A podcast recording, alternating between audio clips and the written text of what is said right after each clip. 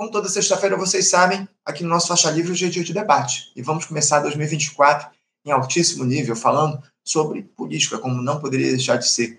Esse ano dificílimo, como a gente já tem colocado aqui, vamos ter pela frente muitas disputas, muitas dificuldades, muita mobilização a partir da esquerda e também essa necessidade que há de imposição do nosso campo, considerando essa grande aliança que comanda o país. E para a gente fazer o diálogo a respeito do que o Brasil vai colher, ou do que o governo Lula vai colher em 2024, nós temos três figuras de altíssimo nível que dispensam comentários. Eu quero começar apresentando quem primeiro acessou aqui a nossa live. Saúdo a professora de História na Universidade Federal Fluminense, a UF, na escola Florestan Fernandes, do MST, professora Virgínia Fontes. Professora Virgínia Fontes, bom dia.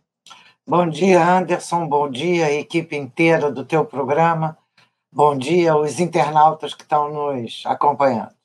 Virgínia, agradeço demais a sua presença aqui no nosso programa mais uma vez para fazer um debate, também desejando a você um feliz ano novo, com muita saúde, muita paz e muita luta, renovação das lutas aí nesse ano de 2024. Obrigado pela sua presença aqui com a gente nesse primeiro debate do ano. E, além da Virgínia, eu quero saudar já do outro lado da tela o nosso segundo comentarista, ex-deputado federal e ex-presidente nacional do Partido dos Trabalhadores, José Genuíno.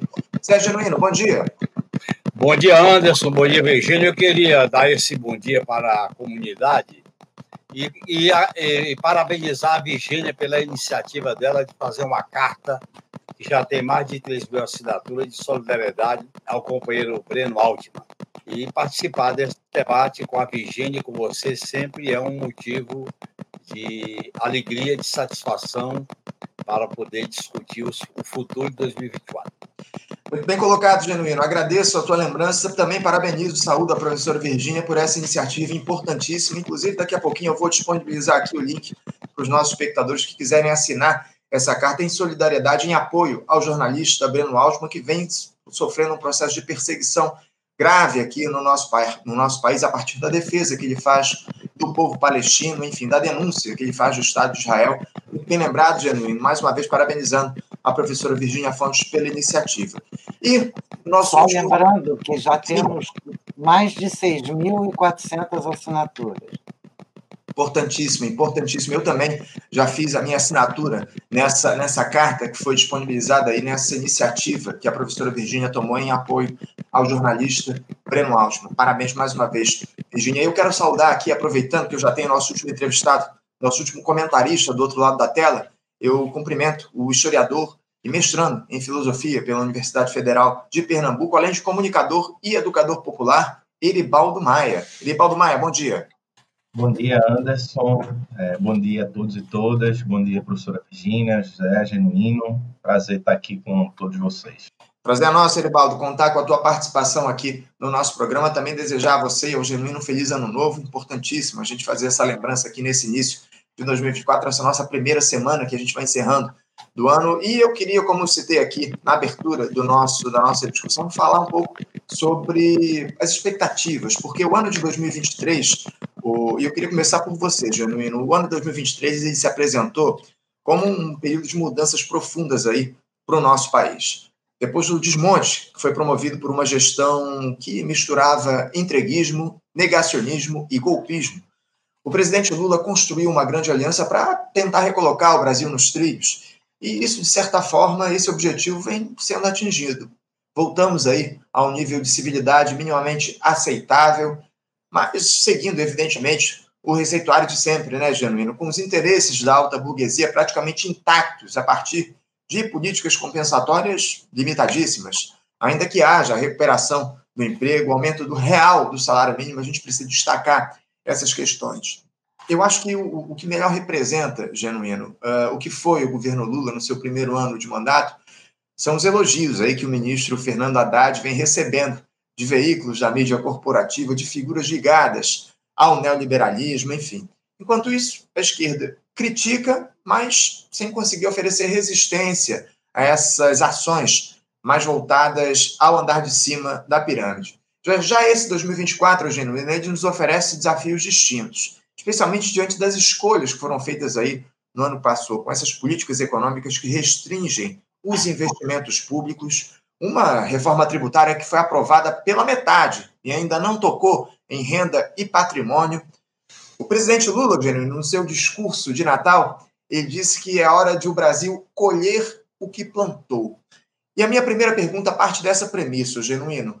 Que tipo de colheita o Brasil vai fazer em 2024? Você está esperançoso do que teremos aí nessa, nessa safra? Se a gente vai ter uma safra generosa com as sementes que foram plantadas no ano passado por esse governo, Genuíno?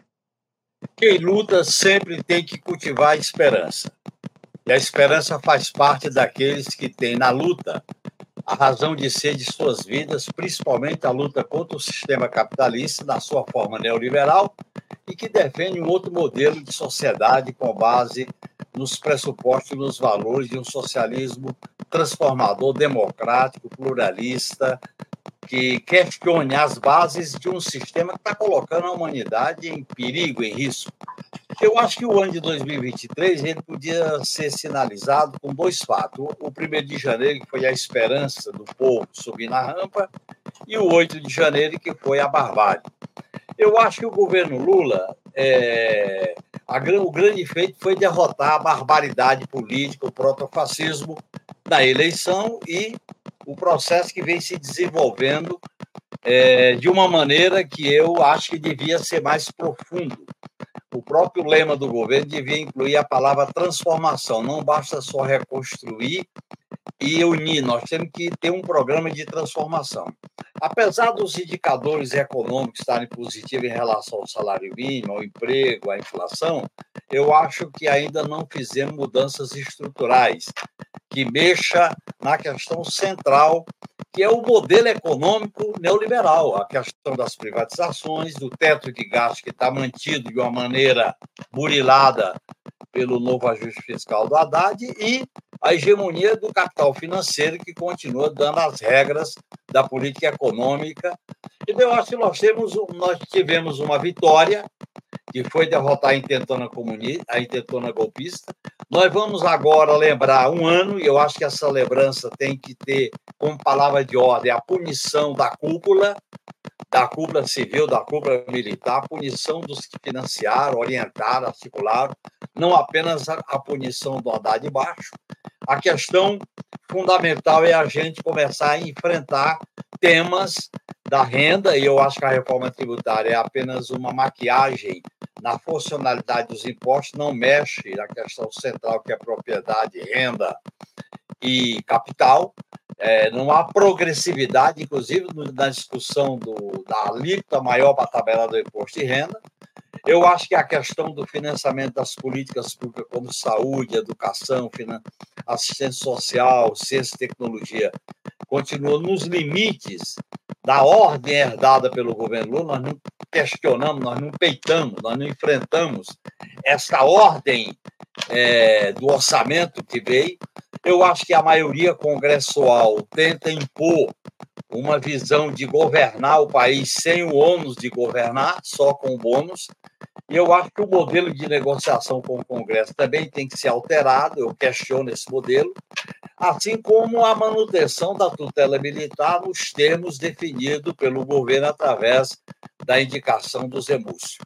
A mesma questão se coloca também para o sistema de justiça, que a discussão das indicações para o Supremo não estão sendo precedida por um debate sobre a democratização da justiça, principalmente eliminando o lavajatismo que está dentro do sistema de justiça enquanto concepção de justiça.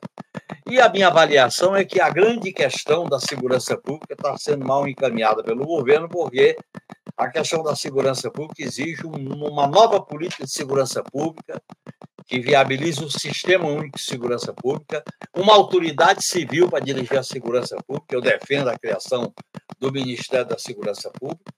E eu acho que o grande problema que se coloca para nós em 2024 é, primeiro, a crise sistêmica vai se agravar e nós temos que elevar o patamar da resistência popular. É muito bom que o ano comece em 8 de janeiro com dois atos, um na Paulista, que vai ser aqui no, às 17 horas no dia 8, e um na Cinelândia, dois atos, não pode ficar só o ato no Congresso Nacional, no Petrônio Portela. Eu acho que é importante esse ato popular puxado pela Frente Povo Sem Medo e a Frente Brasil Popular. eu acho que os partidos de esquerda, como o meu partido, tinha que engrossar essas manifestações.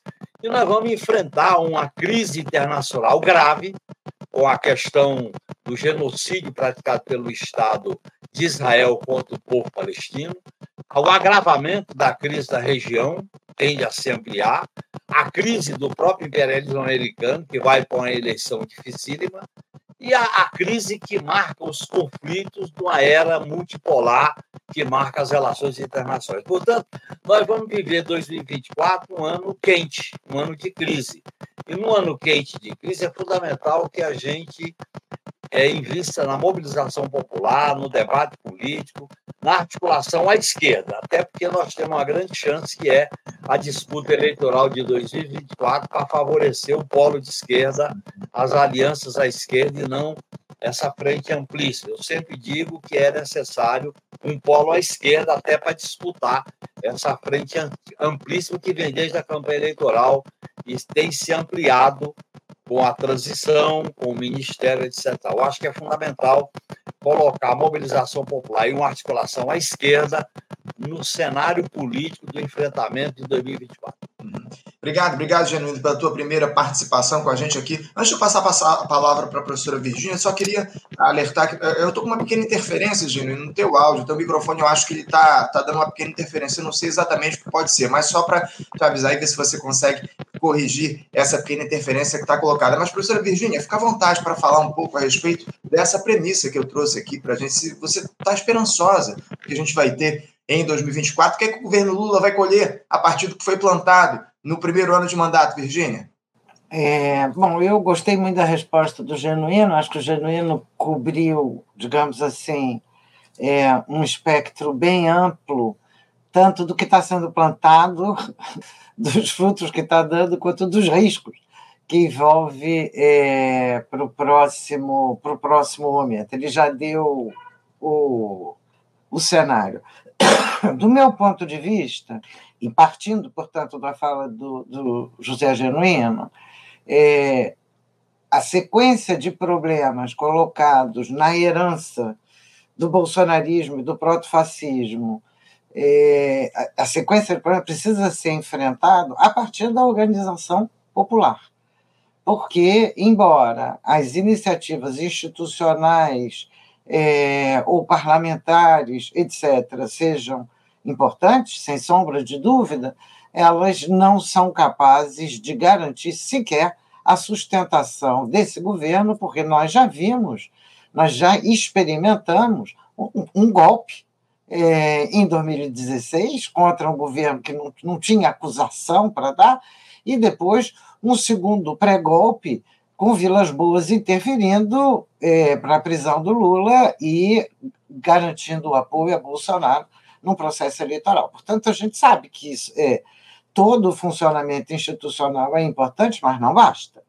É importante e fundamental, e eu vou centrar nisso, é a capacidade de informar a massa da população, que ela tenha claro quais são os interesses que estão sendo envolvidos é, nos processos. O Anderson está com problema, e eu não sei se a emissão continua tranquila. É, bom, aparentemente sim. Mas. professora. Oi? Está tranquila a transmissão, pode continuar. É, pois é.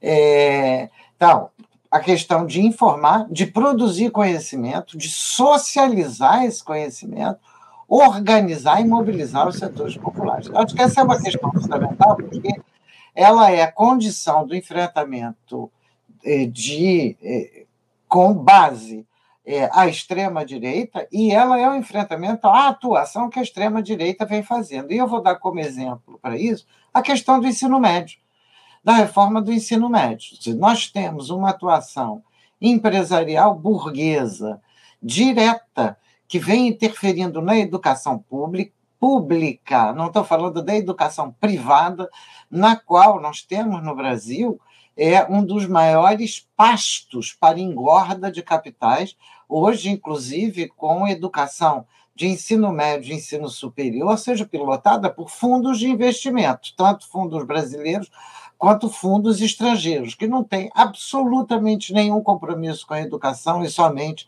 com é, a rentabilidade e a lucratividade. E é, o rebaixamento das condições educacionais, tanto no público quanto no privado, é evidente. A grande, é, a grande questão é que o enfrentamento disso exige enfrentar, como disse o Genuíno, exige voltar a ter uma política anticapitalista. Pelo menos a denunciar o que está sendo feito e a enxergar o que está sendo feito. Então, a, a reforma do ensino médio é a entrega praticamente total da educação pública na mão do empresariado, que hoje está organizado em torno de duas principais entidades, que é o Todos pela Educação e o Movimento pela Base, que nós sabemos que ambas representam uma falsificação da luta popular. Na verdade, o lema que foi tirado em reuniões internacionais era educação para todos, e aqui no Brasil virou todos para a educação, o que já elimina, inclusive, o caráter de universalidade que estava sendo proposto, e é, ainda que tivesse limitações no cenário internacional, e é, uma delas, na, na verdade, as duas é, dessas entidades, uma delas é diretamente dirigida pela Fundação Lehman, que é responsável pela maior fraude, é um mega empresário, na verdade é um trio de empresários, né? O Lema, Beto Sicupira e Marcel Teles, que controlam a Ambev, controlam a Eletrobras, controlam uma sequência enorme de empresas, e é bom que a gente esteja atento, porque as formas de controle não sabemos, alguns a gente suspeita, os tipos de golpes que aconteceram, como, por exemplo, no caso da Eletrobras, é, o, a retirada do controle da União, é, apesar dela ter o maior número de votos é, e de ações, a retirada do poder de voto, entregando o poder de decisão na mão desses empresários. Então, eu acho que essa é, a questão da educação é uma questão, porque ela não é só educação escolar, embora a educação escolar seja fundamental. O papel de um partido, é, o papel dos movimentos populares é educar e é educar para compreender o mundo no qual a gente está, no qual um punhado de megas burguesias controla hoje três bancadas no parlamento do boi, da bala e da Bíblia, e são todos empresários que estão profundamente organizados, com muitos recursos e cuja atuação central é devastar as conquistas populares. Portanto, o que é que nós estamos plantando em 2000? O que nós plantamos em 2023? Plantamos é, uma, como você mesmo disse, Anderson, uma, um, um modo de se relacionar mais é, humano, menos brutal. E isso é muito importante. Mas não basta isso, porque isso aí também conforta as formas de exploração brutais de desqualificação do mundo do trabalho, de precarização das relações de trabalho, de eliminação dos direitos de trabalho, de eliminação dos direitos sociais, que continua rolando, ainda que exista uma melhora no sentido das políticas compensatórias, mas a gente precisa não ser empurrado mais para políticas compensatórias e garantir uma vida digna independentemente da importância das políticas compensatórias. Então, estou centrando nisso porque é um tema que me parece urgente, urgentíssimo, e a gente não pode deixar de lado, porque a educação escolar é, é o sinal de quem determina, no fundo, o que é cidadania, o que é ser trabalhador. A educação que está sendo proposta por essa reforma do ensino médio é uma educação para preparar trabalhadores sem direitos para trabalhar, para preparar trabalhadores é, precarizados e, o que é pior, a interferência é, empresarial na educação não se limita a, ao ensino médio. Vem hoje sendo é, através de think tanks, tanques de pensamento, que simplesmente pautam as universidades, financiam publicações dos professores universitários e têm universitários capturam professores universitários de universidades públicas recebendo bolsas, recebendo complementos, recebendo facilidades, como, por exemplo, o Instituto de Cidadania Empresarial, que tem uma atuação com quase 200 professores em todos os estados do país na federação. Então, financiado por quem? Pela COSAN, que vem a ser é uma, é uma das financiadoras, que vem a ser uma das mega empresas brasileiras que atua é, no agronegócio e que é tem uma uma parte diretamente associada com a Shell, através da raiz. Então, a gente vê que essa, essa não é uma questão menor e está completamente ligada a todos os pontos que é, o Genuíno tocou, porque a tutela militar e a questão da segurança pública são temas dramáticos, que eu vou tratar depois, eu acho que isso vai voltar.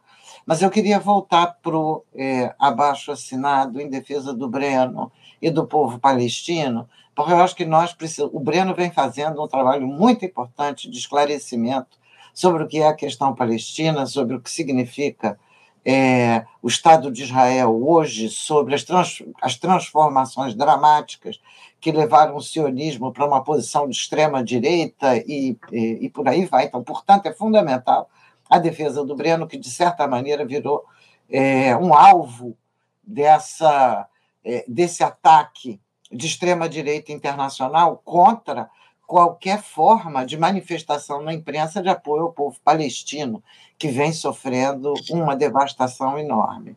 E acho que é importante que a gente abra debates em outras, em várias, vários espaços sobre os grandes temas que o Breno vem, vem tratando, que não fique apenas o Breno. E esse documento enfatiza muito uma questão que me parece que é essencial, que é que a gente aprenda a distinguir entre antissemitismo e antisionismo. O antissemitismo é racismo, é uma expressão do racismo contra uma etnia, uma cultura é, é, de, origem judaica. E o antissemitismo tem uma história, mas é primo do racismo institucional, é pré-racismo estrutural em muitos locais. Portanto, o antissemitismo nós combatemos sempre. Porém, o antisionismo nada tem a ver com o antissemitismo.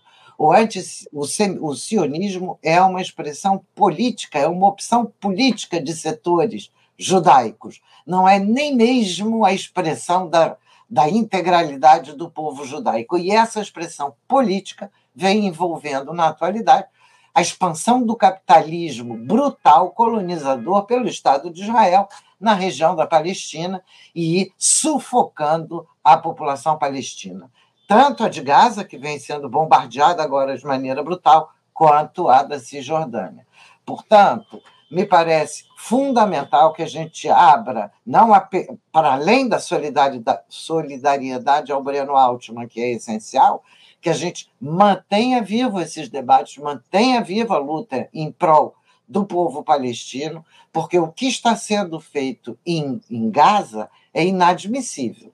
2 milhões, Ídolo, mais de 2 milhões de pessoas cercadas sem luz, água, gás, internet, sem hospitais, sendo bombardeadas e empurradas de um lado para o outro no território. Isso é alguma coisa de insuportável e a gente não pode se acostumar, banalizar o que vem acontecendo. Convido a todos para assinar a nota, é, porque a luta que nós estamos enfrentando é uma luta muito importante. Aproveito para lembrar como é difícil copiar esse link, que ela está disponível no, é, no site do Contrapoder e está disponível no site do Marxismo 21 e acredito que esteja disponível hoje também no site do Esquerda Online. E a gente vai disponibilizar no nosso site também, professora Virginia. Pode ter certeza que a gente vai ampliar essa rede de apoio ao jornalista Breno Altman, ao povo palestino. Aqui no Faixa Livre a gente faz quase que semanalmente os debates, as discussões a respeito desse morticínio que a gente tem observado lá em Gaza, desses ataques do Estado de Israel ao povo palestino. É muito importante a gente manter no radar essas discussões e o apoio ao Breno Altman nesse momento. Inclusive, a gente fez o lançamento, ele foi o último entrevistado do nosso programa Faixa Livre aqui no ano passado. A gente fez o lançamento do livro dele aqui, tratando dessa questão do povo palestino, enfim, do que é o Estado, que representa o Estado de Israel. Muito importante essa lembrança que você faz, bem como tudo que você trouxe na sua resposta, Virginia, você trouxe questões importantíssimas para o nosso debate que a gente vai trazer à discussão daqui a pouquinho. Mas eu queria passar a palavra nesse momento para o Eribaldo para ele se colocar em relação à primeira provocação que eu fiz aqui no nosso debate a respeito da colheita que a gente vai ter aí para o ano de 2024. Como é que você vê essas perspectivas aí para esse ano a partir do que foi feito em 2023 pelo governo Lula, Eribaldo?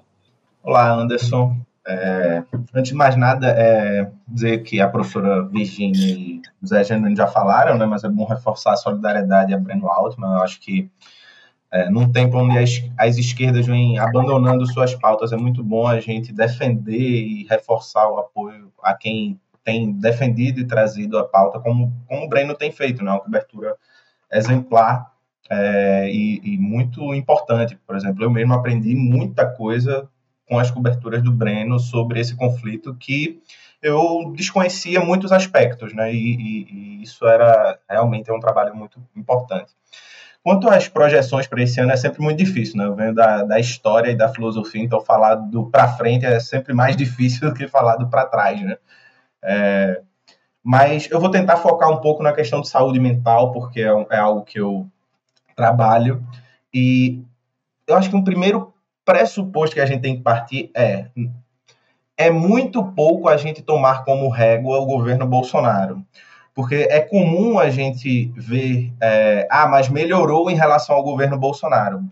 Isso é muito pouco, porque possivelmente uma, uma outra força política que não fosse uma aberração de extrema direita, como é o Bolsonaro, provavelmente ia passar algum nível de melhora em relação ao que foi o governo Bolsonaro, por conta do seu nível de destruição, de destrutividade e de tanto do cenário político, social, cultural e de conscientização política das pessoas. Então, é muito pouco para a gente, e é muito pouco, inclusive, para o campo da esquerda, de uma maneira mais lata, que já fez muito mais, é, se comparar com o governo Bolsonaro, no sentido de tomar ele como referência para avaliar o, os seus próprios atos e suas próprias metas. Dito isso, por exemplo, quando a gente toma a questão da saúde mental, né, as políticas de saúde mental que estão integradas ao SUS, etc., o que a gente vê, infelizmente, do que foi plantado em 2023 é uma, por um lado, uma melhora no sentido de uma reorganização da parte institucional, uma reorganização do orçamento, reorganização é, da parte, inclusive, da produção de dados e de, da informação de, de, de estatísticas produzidas pelo Ministério da Saúde e por outros órgãos ligados à saúde, que são fundamentais para a gente compreender o cenário, né? e a gente teve uma paralisação disso muito importante durante o governo Bolsonaro, né? uma paralisação que deixou muitos, muitas pessoas que estavam tentando fazer um mapeamento das, das situações às cegas, né? é, sem ter condições de analisar melhor os, os fatos. Porém, o que a gente vê no governo é uma certa continuidade mais do que do, além dessa reorganização institucional. A gente vê uma continuidade. Só a título de exemplo, eu vou ler aqui rapidamente.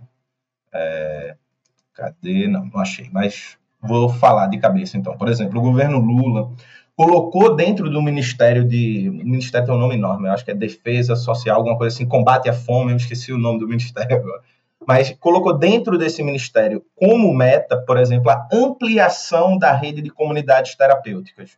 E dentro desse ministério é colocado também representantes das comunidades terapêuticas com orçamento. E aqui a gente tem dois, dois problemas importantes com essa ação. Um, é, as comunidades terapêuticas, ainda que ne, nem todas sejam de caráter religioso, muitas têm caráter religioso, estão ligadas a grupos é, ligados ao neopentecostalismo, etc., que fizeram durante os últimos anos e se colocaram nos últimos anos como uma força de antagonismo às esquerdas e ao PT, né? Muitas vezes ecoando o discurso antipetista, anti-esquerdas, etc., com muita força, com muita virulência. Quando eu morava em Recife, lá no Ibura, por exemplo, do lado de casa tinha uma igreja na época da eleição, eu via o pastor esculhambando Lula, esculhambando PT, esculhambando os comunistas e todo, todo esse tipo de, de coisa. Né? Então, você vai, querendo ou não, você está colocando dentro do governo, com um orçamento e com uma meta de ampliação, um grupo político que, seja de uma perspectiva religiosa, seja de uma perspectiva de organizações privadas, se colocou ao longo do tempo como oposição das esquerdas e do PT.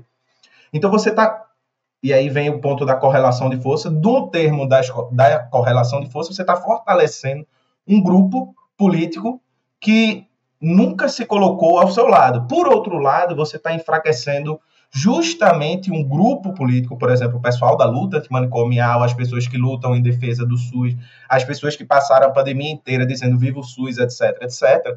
Você está colocando essas pessoas numa condição de precarização do serviço público de saúde, porque por conta do arcabouço fiscal, etc., você vai ter um, um é, inclusive com ameaças de, de derrubar os pisos constitucionais de saúde e de educação, você termina fortalecendo economicamente politicamente um grupo adversário, e por outro lado, você precariza o serviço público de saúde, de atendimento de saúde mental, etc. E aí um grande debate que surgiu, né, se o governo Lula era neoliberal, se Lula é neoliberal ou não, acho que a pergunta em si é uma pergunta pouco importante. A questão é, em termos práticos, qual é o efeito de uma política, por exemplo, como essa? O efeito é que pessoas pobres vão ser jogadas em comunidades terapêuticas, que são lugares que, quando você basta dar um Google, são lugares de tortura, de várias denúncias de crime de trabalho forçado e todo esse tipo de coisa. Ou seja, o efeito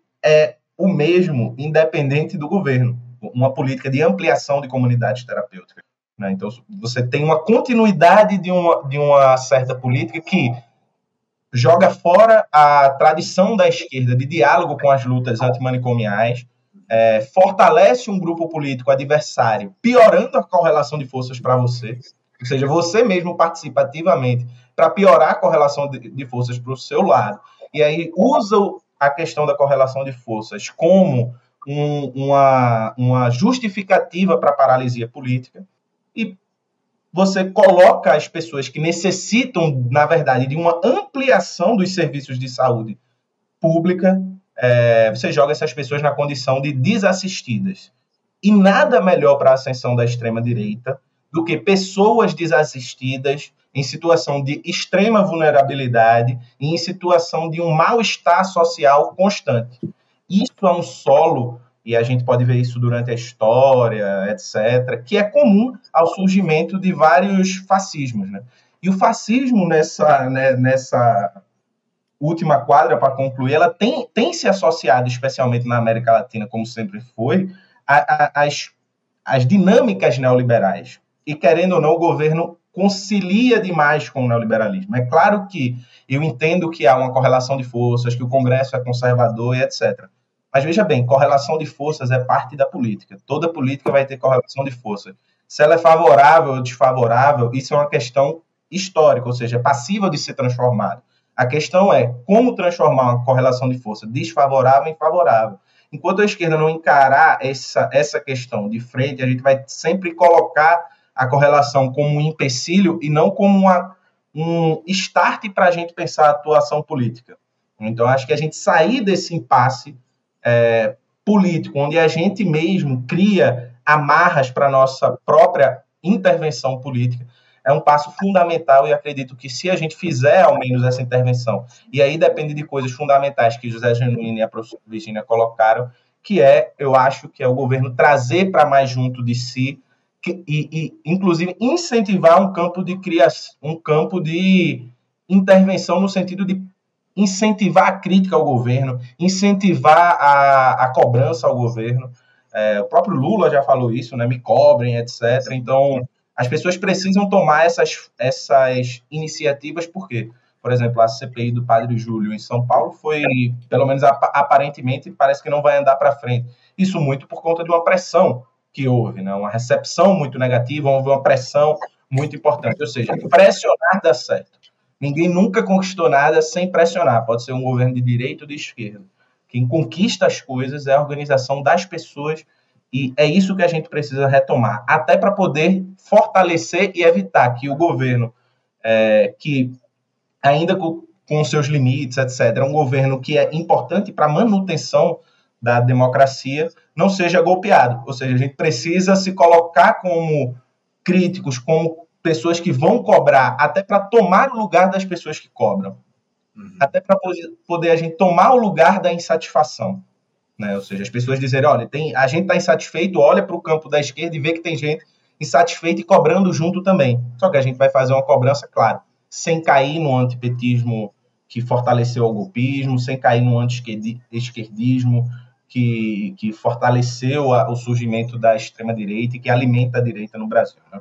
Obrigado, obrigado, Eribaldo, pela tua primeira intervenção. Você falou a respeito de saúde mental, a gente debateu esse tema, inclusive ontem aqui no nosso programa, fazendo uma relação entre depressão e o ódio que é propagado nas redes digitais. A gente tem visto episódios extremos acontecendo aí nos últimos, nas últimas semanas. Enfim, a gente falou um pouco a respeito desse tema. A gente vai desenvolver, inclusive, isso ao longo do ano aqui no nosso Faixa Livre. Genuíno, eu vou voltar a palavra para você. Eu, eu, tinha um roteiro aqui do nosso programa, mas comumente eu atropelo esse roteiro porque o nosso debate é um organismo vivo. E a professora Virginia trouxe aqui questões fundamentais que a gente precisa dialogar a respeito do nosso país, o, o, o Genuíno. Eu queria trazer aqui uma, uma, uma, pergunta no seguinte sentido. Você considera, o, o Genuíno, que a esquerda, que eu chamo aqui de realmente existente, ainda trabalha com o horizonte da defesa de uma política anticapitalista? Como é que você vê essa questão? E aproveitando, queria acrescentar um questionamento feito aqui pelo nosso espectador, o Léo Jorge Panegali, agradecendo já a contribuição dele, ele questiona aqui o seguinte: Bom dia, Anderson e bancada. Vocês entendem que o pior cenário é aquele no qual declaramos oposição ao governo Lula ou que seguimos apoiando um governo que não apresenta nenhuma possibilidade de giro à esquerda? Pergunta do Léo Jorge. Eu queria que você falasse sobre essas questões, por favor, Genuíno. Olha, em primeiro lugar, eu apoio o governo Lula pela esquerda e sou apoiador crítico, porque nessa, o, o governo Lula é a melhor possibilidade para a gente conseguir avançar nas pautas populares, na pressão popular, no enfrentamento da extrema-direita. E para derrotar a extrema-direita, nós temos que enfrentar o programa neoliberal. Nesse sentido, eu tenho minhas restrições e a crítica ao ajuste fiscal, que mantém limitações para o investimento público. Essa discussão do, do déficit zero não é uma discussão qualquer, é uma discussão fundamental, porque você não pode limitar o papel dos investimentos públicos para gerar emprego, políticas sociais, cidadania. E eu acho que a discussão sobre privatizações eu acho fundamental e a discussão sobre a hegemonia do capital financeiro, que é o, é o tripé do crédito neoliberal. Portanto, é um governo que nós temos que pressionar, nós temos que criticar, nós temos que dialogar. Mas não é ir para dentro do governo, não é ficar só nos palácios, é principalmente apostar na mobilização popular das ruas.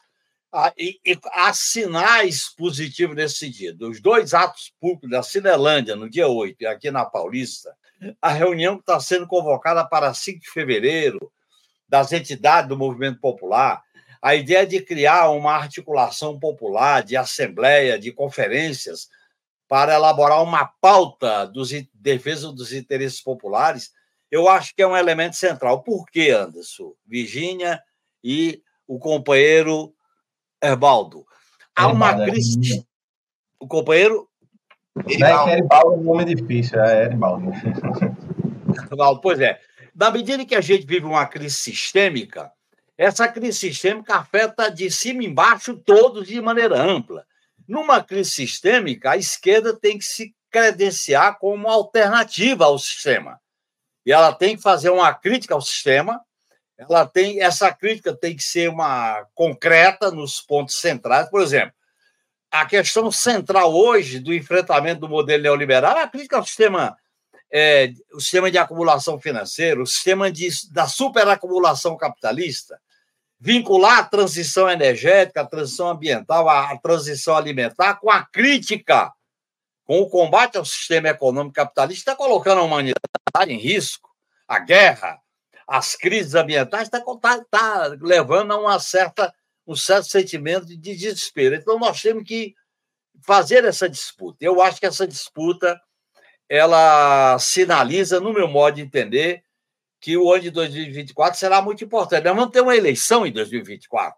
E a eleição é um momento importante para politizar a disputa, para mostrar o quadro das grandes cidades e pequenas e médias cidades como o cenário onde as políticas neoliberais aplicam a sua selvageria, a sua barbárie, como enfrentar essas políticas, como combater as privatizações. Eu acho que o governo está perdendo uma chance de colocar na pauta a discussão sobre o sistema elétrico, que está passando do momento para discutir esse sistema. Daí a questão, por exemplo, que vai entrar no debate entre a, a, a relação entre número de o capital e o número de ações do governo. Eu acho que nós temos vários, várias bandeiras que nós precisamos reaglutinar numa plataforma popular de defesa dos direitos do povo. E, isso é fundamental, porque a, a esquerda ela tem que ser uma força protagonista, dentro e fora do governo, não é só dentro do governo, dentro e fora dos palácios, principalmente na mobilização das ruas, para que a gente possa apresentar uma proposta de pressão, de fiscalização.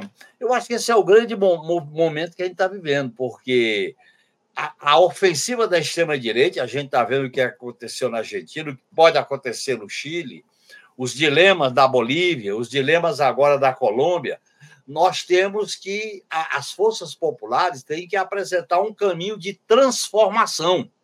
Nós não podemos ser administradores dos prejuízos, das lacunas, dos estragos e do, das feridas do neoliberalismo. Nós temos que apresentar uma alternativa.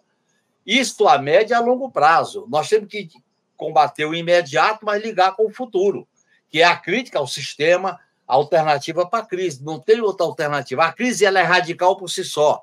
E ser radical na, na apresentação das soluções é uma exigência para que a gente possa ganhar corações e mentes que estão no momento de com medo, de perplexidade, não confiando na luta, porque as derrotas marcaram muito a geração que participou de governos, etc.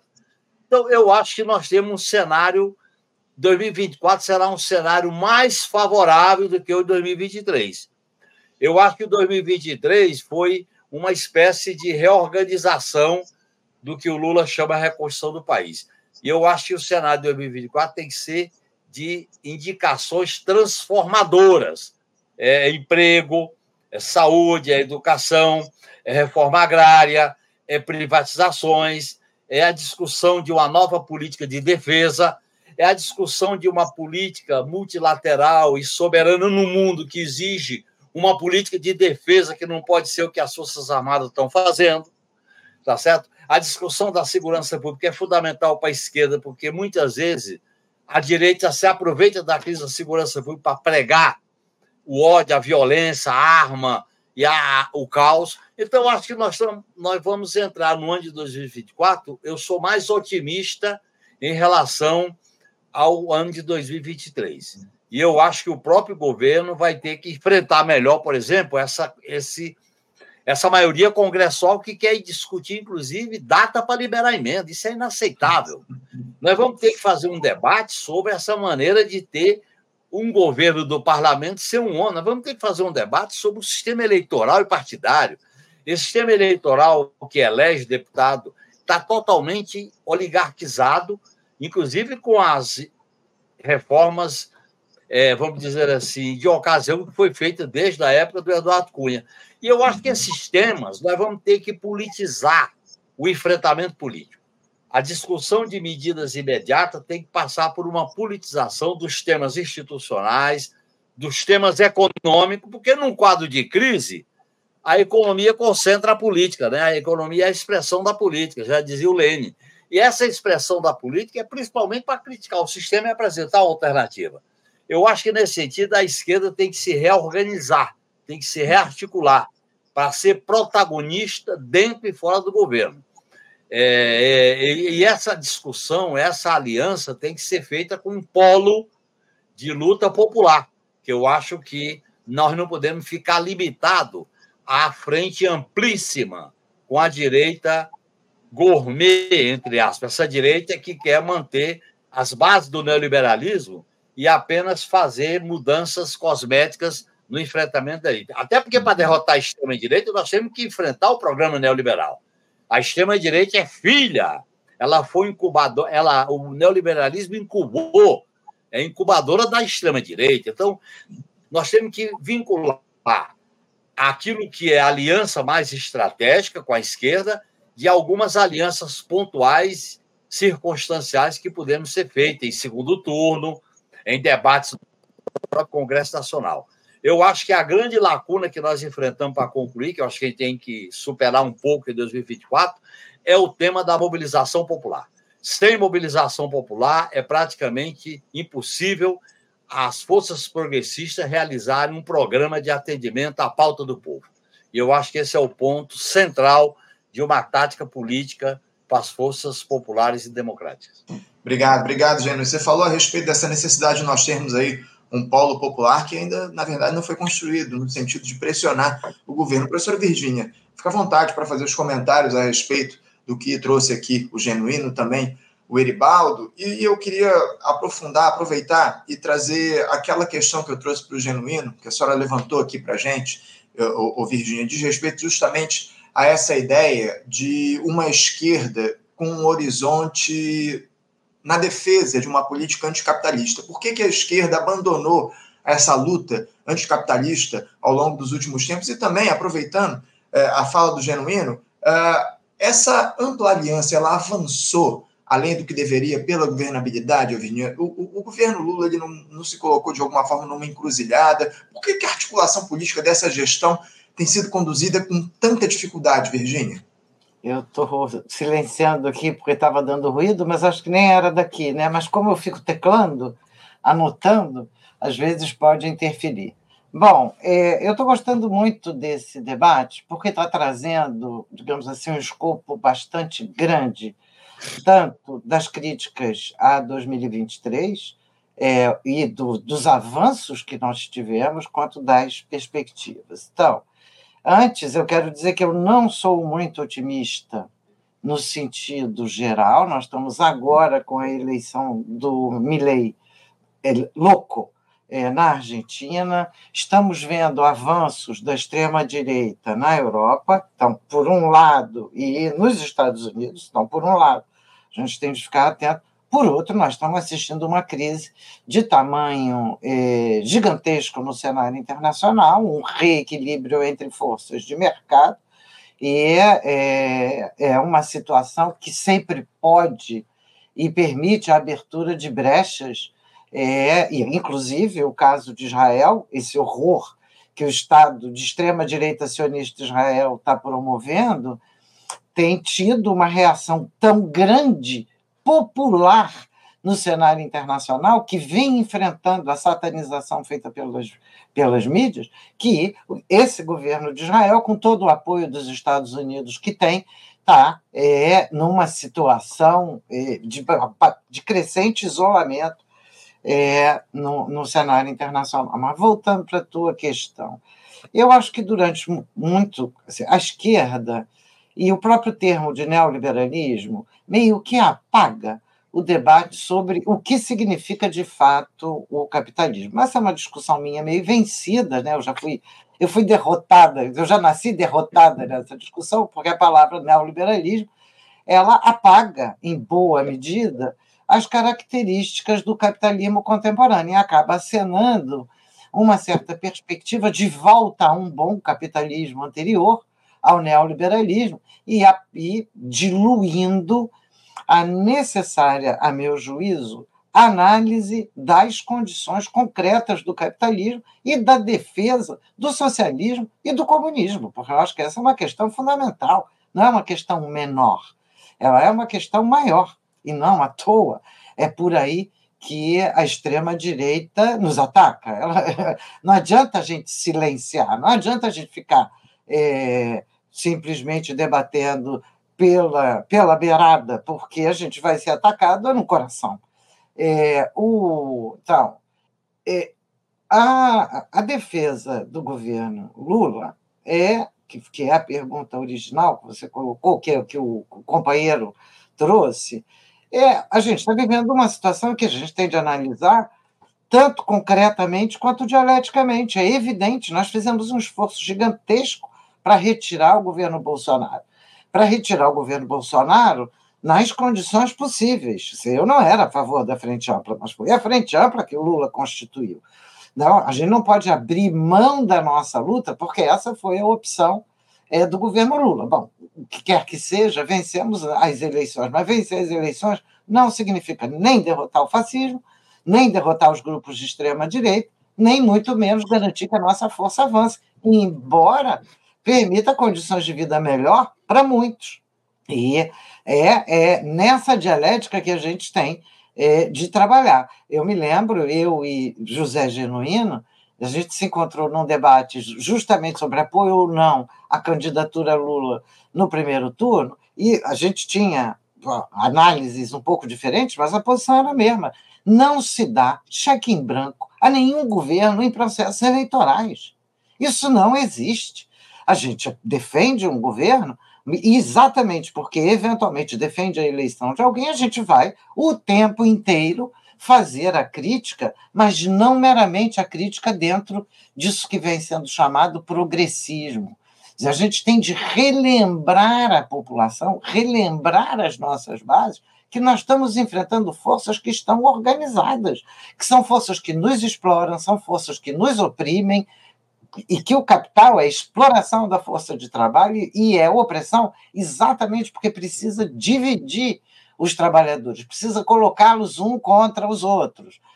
E lucra, lucra muito. Tem penetração dentro do Estado, muito acima das conquistas que nós conseguimos fazer. Nós conseguimos realizar conquistas dentro do Estado, para além dos governos, e nós, nós vimos como a primeira coisa é, que os golpes ou os governos fascistas fazem é simplesmente devastar de uma penada o que é conquista popular. E conquista popular é luta contra o capital. Então, é isso que a gente precisa retomar é, nessa politização. O Genuíno tem razão, nós precisamos politizar. E como politiza? A gente precisa voltar a ser a gente mesmo, defendendo os nossos, é, os nossos, as nossas análises, mostrando claro como é, o Eribaldo mostrou, depois eu vou entrar na questão da saúde, que eu acho que é uma questão central e crucial, tanto quanto a educação, é, e sem politizar, do ponto de vista da compreensão das classes sociais, da atuação das burguesias, da atuação internacional, de como a burguesia brasileira adotou a política estadunidense, mas é a burguesia brasileira quem aplica. E, portanto, a gente precisa estar atento é, a esse processo. Democracia não é progressismo e não é voto. Democracia é conquista popular de luta de classes desde o primeiro instante. Vale lembrar que só existe direito ao voto por conta de 1848 na França e na Europa, na, na, chamada Primavera dos Povos, depois por conta da, da Comuna de Paris, que foi devastada a ferro e sangue é, por uma aliança internacional de burguesia, no caso, a, a burguesia francesa e a burguesia alemã, mas é, sem essas lutas não teríamos sequer o voto, pois o pensamento liberal passou o século XIX, na esmagadora maioria, tinha um ou dois liberais que defendiam o voto, mas a grande maioria era absolutamente contra o voto e a favor de governos censitários. O voto não esgota a democracia. A democracia é luta pela construção de uma igualdade social. A construção da igualdade social não se limita a uma igualdade abstrata do voto. E a gente tem de ter isso claro. Enquanto houver mega bilionários que podem comprar voto, direcionar políticas a favor dos seus interesses, não tem democracia, mesmo que exista o voto. Então, a gente tem de ter claro que a gente tem de enfrentar permanentemente é, é essas questões que, a meu juízo, são questões é, centrais. A politização é verdade. É bom lembrar que uma boa parte das políticas, eu gostei muito do termo do genuíno, né, da direita gourmet. É, é bom lembrar que as políticas elaboradas por essa política, por, por essa direita gourmet, estão em curso desde 1990. Isso é, logo depois da instauração da Constituinte, que se montou uma rede, uma malha de aparelhos privados de hegemonia para carunchar, para roer por dentro as lutas populares, as lutas mais urgentes dos setores populares. Tem inúmeras denúncias sobre isso, e é bom a gente lembrar que isso se chama luta de classes. Não é só a classe trabalhadora que luta. as classes dominantes passam a vida pagando gente para atacar as formas de organização popular.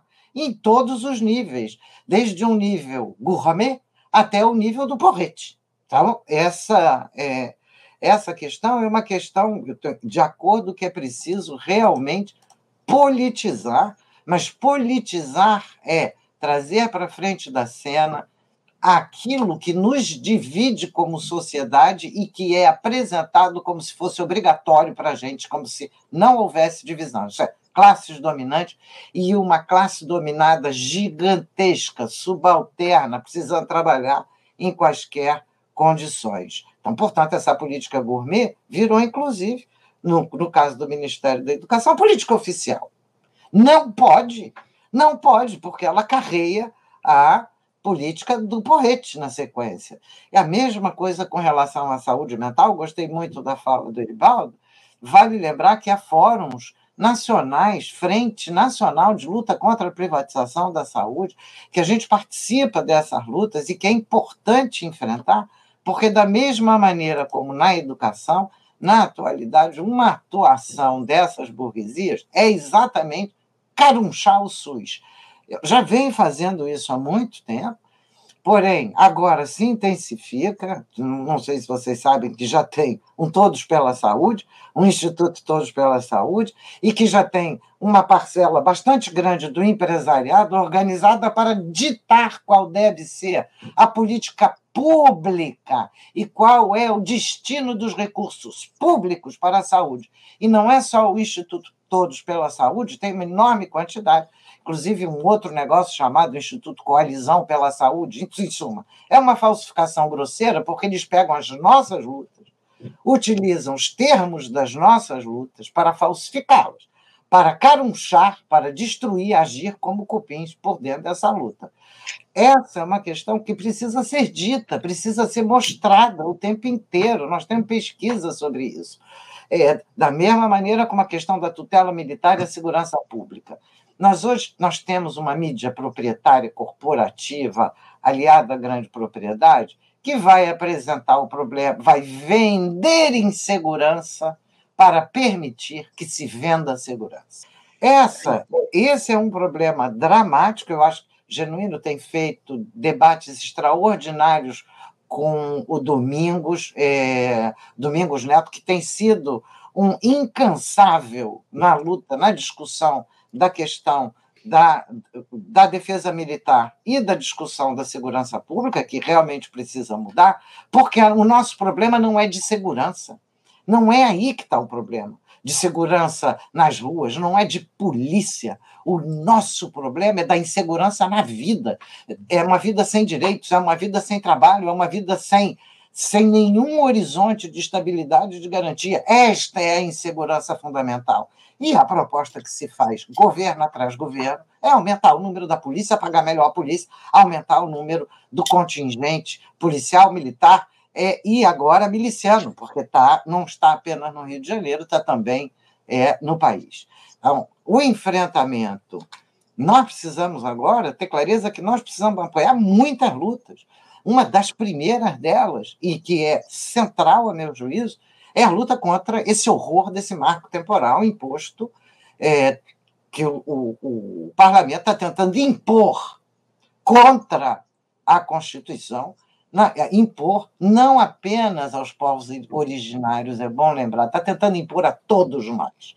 Essa, esse é um retorno que recua o conjunto da nossa vida.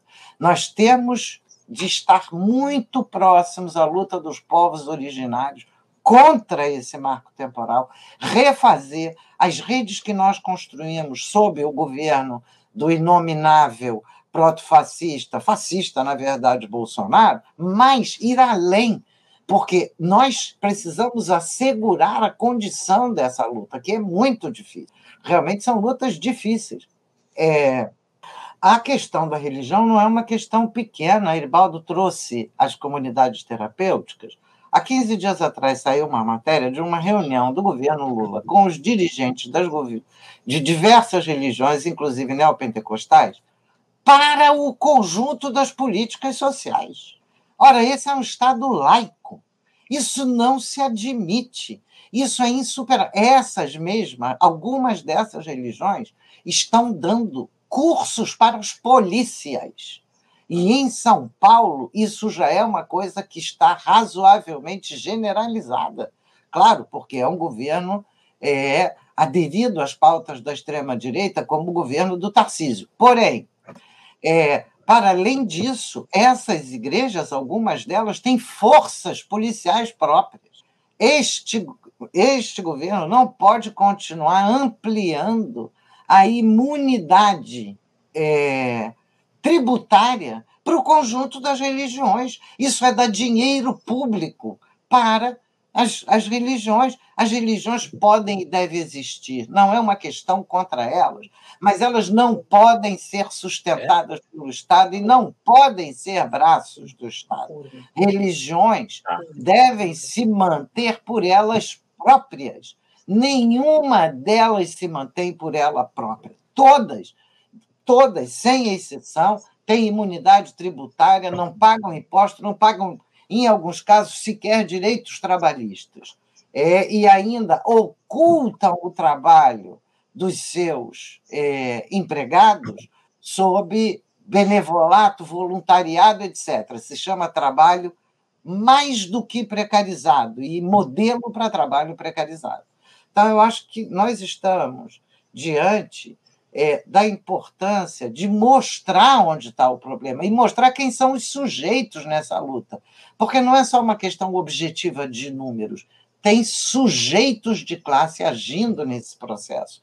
E, e isso é, a meu juízo, politizar de fato, trazendo para frente do cenário qual é a atuação que eles estão realizando na educação, na saúde, nas religiões, porque essas educação, saúde, religiões são exigências sociais.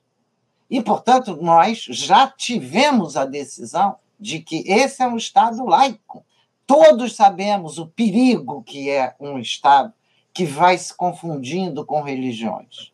E nós temos muitos pastores, muitos padres, muita gente para dizer isso. Uma coisa é a gente sair em defesa é, do padre Júlio, que é atu uma atuação da igreja. Outra é defender a imunidade é, tributária das igrejas. São coisas muito diferentes e nós temos de aprender a enfrentar, dando nomes aos bois ao que está acontecendo. É isso, é isso. A professora Virginia trouxe com muita clareza o que está em jogo e o, tá, o, o, o, sentido que esse governo dá para a administração do país. Ô, ô Eribaldo, é, a gente está chegando aqui na reta final do nosso debate. Infelizmente, eu acho que depois da tua fala a gente não vai ter mais tempo para fazer o debate aqui no nosso programa. Então, eu queria te deixar à vontade para que você falasse a respeito do que a Virgínia trouxe, do que o Zé Genuíno trouxe aqui para a gente também, e falasse um pouco sobre essa ideia que eu trouxe aqui, essa questão relativa à, à esquerda, que abandonou, de alguma forma, a defesa de uma política anticapitalista.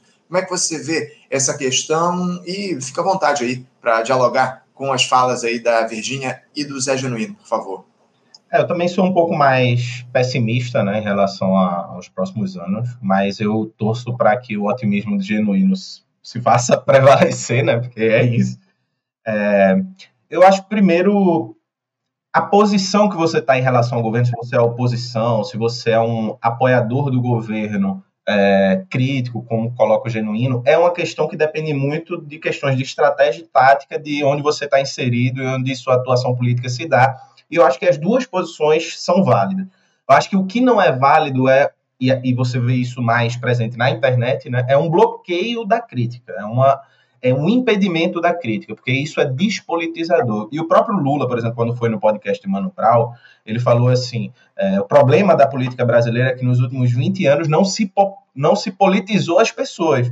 E na hora que eu estava ouvindo, eu fiz assim: quem é que estava no poder nos últimos 20 anos? Né? Então, é, você tem que, que, claro, politizar, porque você tem uma situação em que a gramática política, o lugar onde as pessoas fazem política, mudou. Ou seja, você está vivendo uma, uma política que está indo para os extremos, ou seja, esse consenso liberal de alternância entre uma centro-esquerda e uma direita gourmet, como, como colocou o Genuíno, já está caindo por terra, né? não se sustenta mais. Porque a crise do capitalismo, como colocou o Genuíno, é radical e demanda soluções radicais que não vem desse campo político que foi hegemônico nas últimas décadas. Né? É, é, essa centro-esquerda e essa direita gourmet não vem desse lugar, porque esse lugar quer manter as coisas como estão. Né? Só que manter as coisas como estão está gerando cada vez mais impasses, é, cada vez mais conflitos, precarização da vida, do trabalho, perda de direitos, perda de, de enfim, de condições da subsistência. É, você vê, por exemplo, o Recife, minha, a, a, cidade que eu nasci e vivi, é, uma, é, é a capital com maior número de desemprego, a situação muito ruim. Então, você viu, via as pessoas perdendo o poder de compra, etc., isso gera um mal-estar.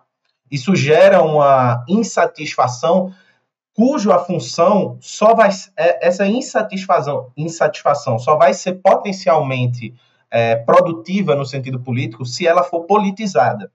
Senão, é muito fácil a pessoa completamente satisfeita com STF, né, porque a esquerda virou guardiã do STF, né, então com STF, com instituições, com políticos, etc., no geral.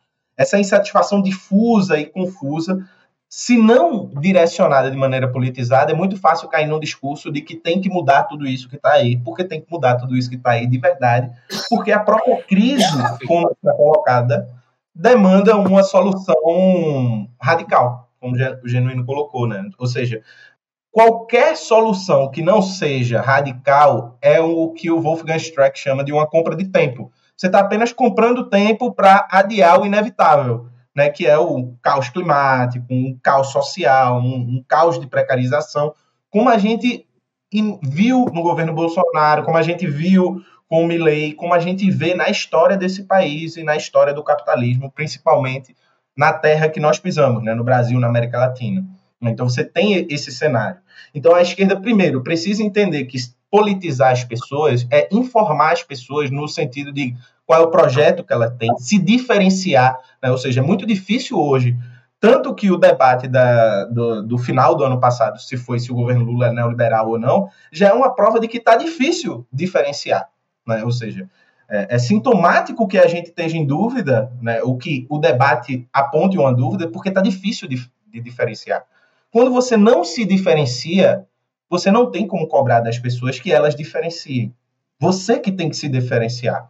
Então, apontar soluções que não caiam no mesmo lugar e que não produzam os mesmos efeitos é fundamental. Então, quando você mantém uma política de austeridade pesada, que vai impactar saúde, educação, uma política que abre as portas para ouvir.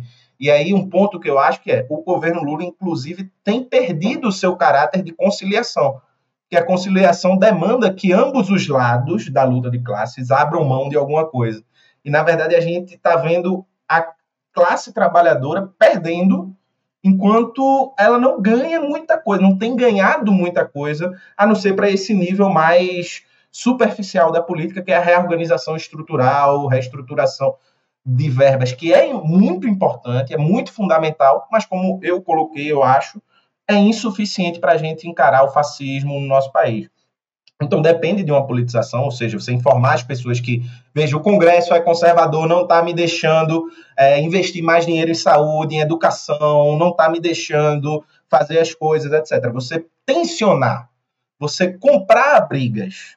É, claro, não vai dar para comprar todas as brigas, não vai dar para fazer a revolução brasileira no governo, nem é isso que eu estou pedindo é, do governo, longe disso, mas entre a revolução e a adesão a, a, políticas neoliberais tem um espectro de possibilidades de atuação, inclusive com, com potenciais de politização muito amplo. E a gente termina esquecendo disso. E você tem exemplos na própria América Latina de governos que, dentro das instituições, compraram, tensionaram. Você está vendo, por exemplo, na Colômbia, o Petro comprando a briga de um sistema de saúde público universal na Colômbia. Então você tem umas brigas que podem ser compradas e que, que são importantes e que são e que podem ser politizadoras. Por exemplo, a questão da educação que a professora citou, a questão da saúde, a questão de emprego, de, de investimento na estrutura do país, investimento é, do governo para as coisas da classe trabalhadora. Como o próprio Lula falou é, durante a campanha, política de teto de gastos é uma política de quem não tem projeto de país. Foi Lula que falou isso. Então, ele falou que no governo dele não haveria arcabouço, não haveria teto de gastos, porque isso é coisa de quem não tem projeto de país.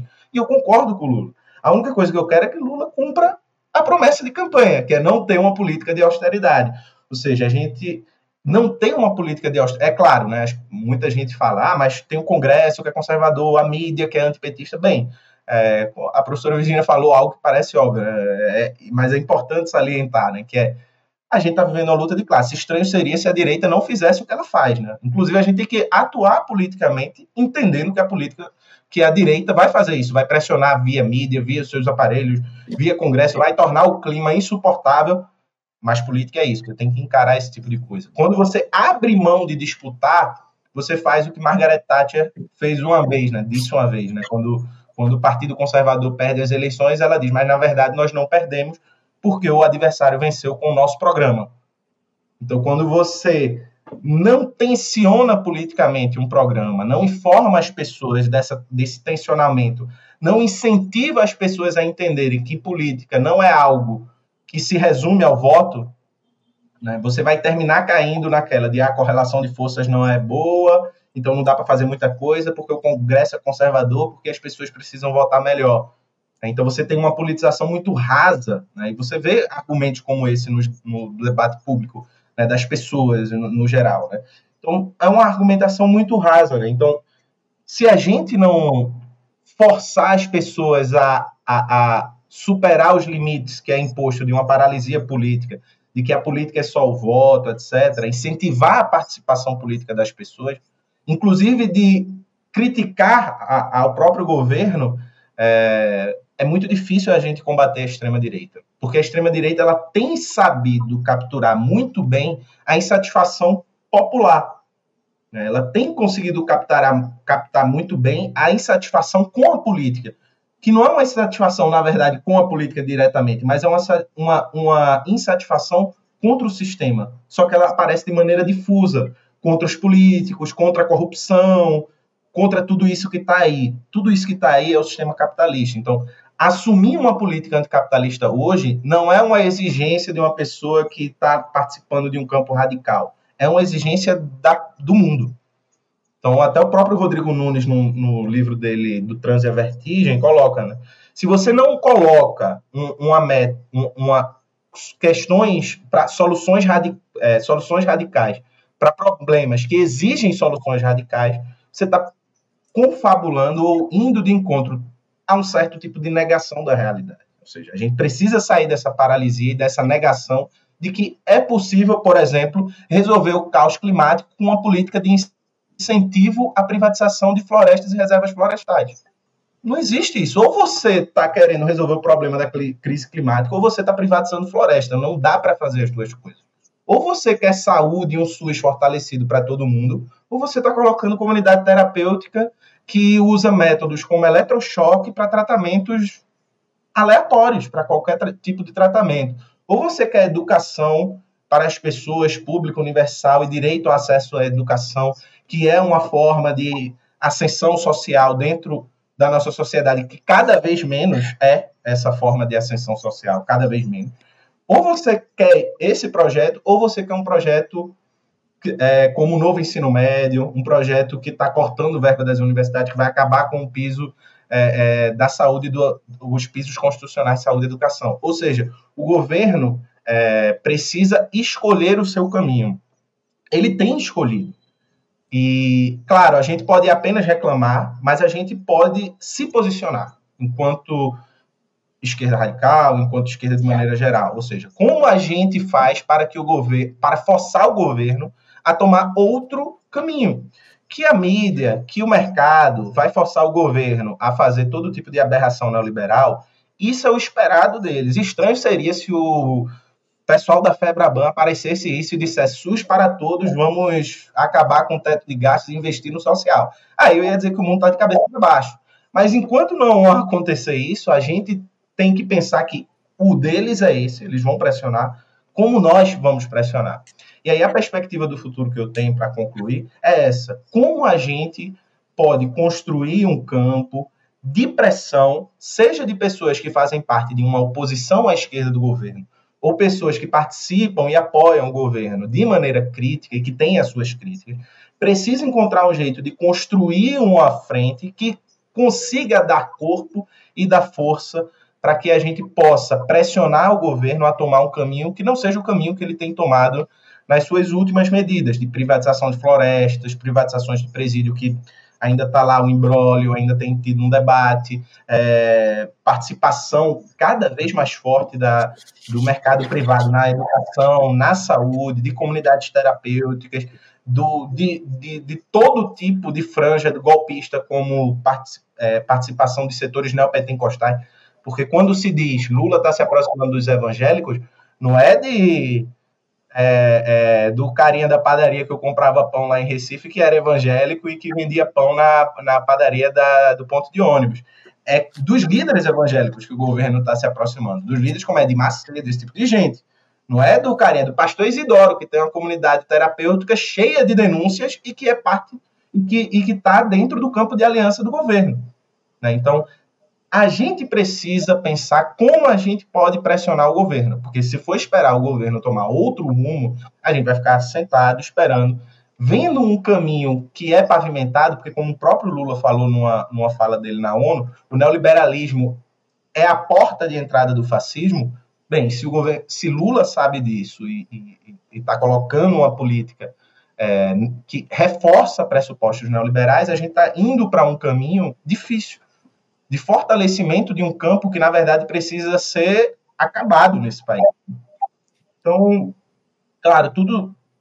A perspectiva de futuro, para mim, é um pouco mais pessimista, mas eu acredito que passa por como a gente possa constituir um campo de pressão ao governo, né? que seja capaz de, de um lado, garantir que o governo não sofra um golpe por parte da extrema-direita e dessa direita que, inclusive, participa do governo, mas que tem seu pé no golpismo, né, às vezes até dois pés no golpismo, é, mas, por outro lado, que também seja capaz de ser contundentemente forte para cobrar e, e se fazer sentir a sua força dentro do governo. Só assim a gente vai poder, entre aspas, disputar o governo, mas também, ao mesmo tempo, fortalecer um campo radical. Ou seja, você consegue contemplar duas duas concepções diferentes de se posicionar politicamente diante do governo, ao mesmo tempo fortalecendo um campo de esquerda mais amplo.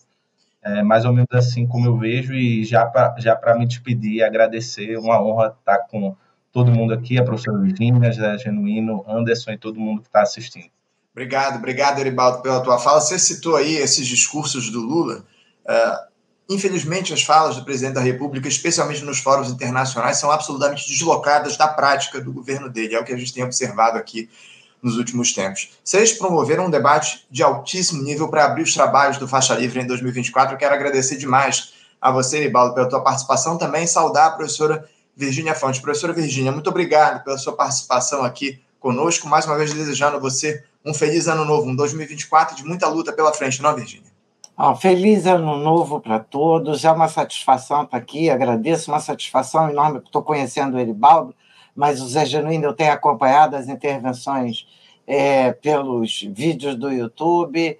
E só para temperar um pouco o, o talvez excessivo pessimismo, vamos lembrar que a Argentina já está em luta contra o Milei e nós vamos seguir junto com eles nas próximas lutas. Esse não é apenas um desejo isso dá sentido à nossa existência, garante a nossa integridade mental, garante a nossa capacidade, inclusive, de viver os afetos para além dos interesses e dos horrores que o capital proporciona.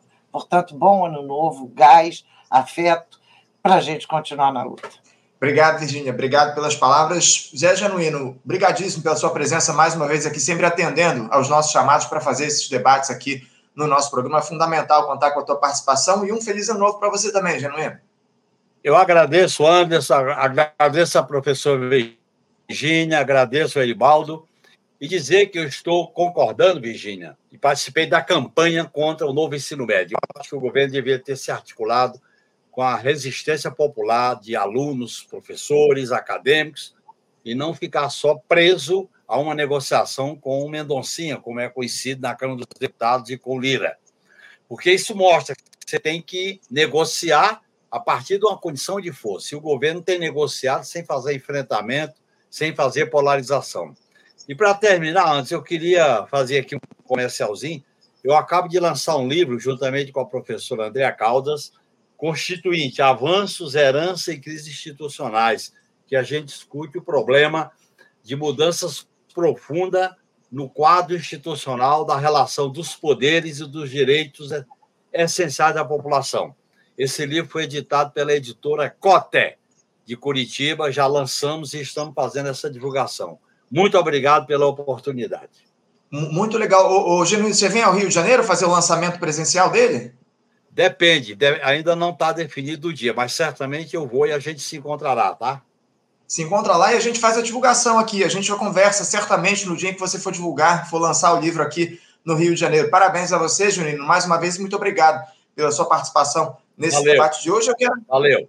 Um abraço para você. Eu quero agradecer principalmente aos nossos espectadores que ficaram aqui até agora acompanhando o nosso debate. Muito obrigado pela presença de todos vocês, pela audiência, pelas muitas, inúmeras mensagens. Eu não consegui, evidentemente, dar conta das participações de todos aqui. Agradeço demais. Quero lembrar que na próxima segunda-feira estaremos de volta com mais uma edição do nosso Faixa Livre a partir das 8 da manhã. Muito obrigado a todos pela audiência. Um abraço forte. Até segunda-feira. Um ótimo final de semana. Você, ouvinte do Faixa Livre, pode ajudar a mantê-lo no ar. Faça sua contribuição diretamente na conta do Banco Itaú, agência 6157, conta corrente 99360, dígito 8. Esta conta encontra-se em nome do Sindicato dos Professores do Município do Rio de Janeiro e região, o Simpro Rio, uma das nossas entidades patrocinadoras, mas seus recursos são destinados exclusivamente para o financiamento do nosso programa. Você pode fazer sua doação de qualquer valor, utilizando também a nossa chave Pix, que é ouvinte@programafaixalivre.com.br. Sua contribuição é fundamental para a manutenção desta trincheira progressista no ar.